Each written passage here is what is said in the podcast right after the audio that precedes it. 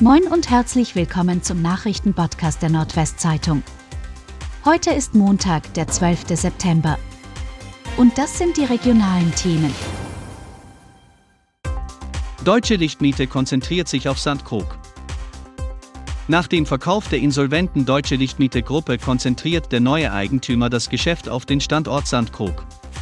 Grundstücke und Gebäude in Oldenburg-Twilbecke, bislang Hauptsitz der Lichtmiete, würden nicht weiter benötigt. One Square, die wesentliche Anlegergruppen des in Schieflage geratenen Unternehmens vertreten, planen Änderungen am Geschäftsmodell. So soll die Deutsche Leuchtmittel GmbH, so heißt die für die Fortführung des Geschäfts gegründete Gesellschaft, Leuchten nicht nur vermieten, sondern auch zum Verkauf und zum Leasen anbieten. B72 bei Hesel wird vollständig saniert.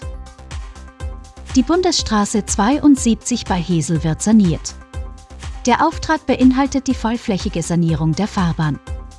In dem Zusammenhang wird auch der angrenzende Pendlerparkplatz erneuert. Mithilfe einer Einbahnstraßenregelung ist über die gesamte Bauzeit die Durchfahrt aus Vilsum kommend in Richtung Hesel möglich. Der Verkehr aus Richtung Hesel, Murmerland und Heutland kommend wird großräumig umgeleitet.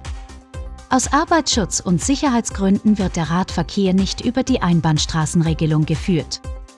Hierfür werden entsprechende Umleitungsstrecken über die Osterstraße und Alte Kreisstraße vorgesehen.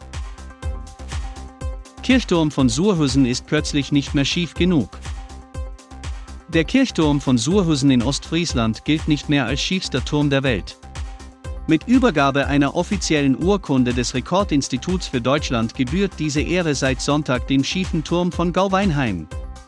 Der mehr als 560 Jahre alte Surhusener Kirchturm wurde 2007 erstmals in die damals neue Rekordkategorie der schiefste Turm des Guinness-Buchs aufgenommen. Alljährlich besuchen bis zu 15.000 Gäste das kleine ostfriesische Dorf mit seinem markanten Turm. Und das waren die regionalen Themen des Tages. Bis morgen!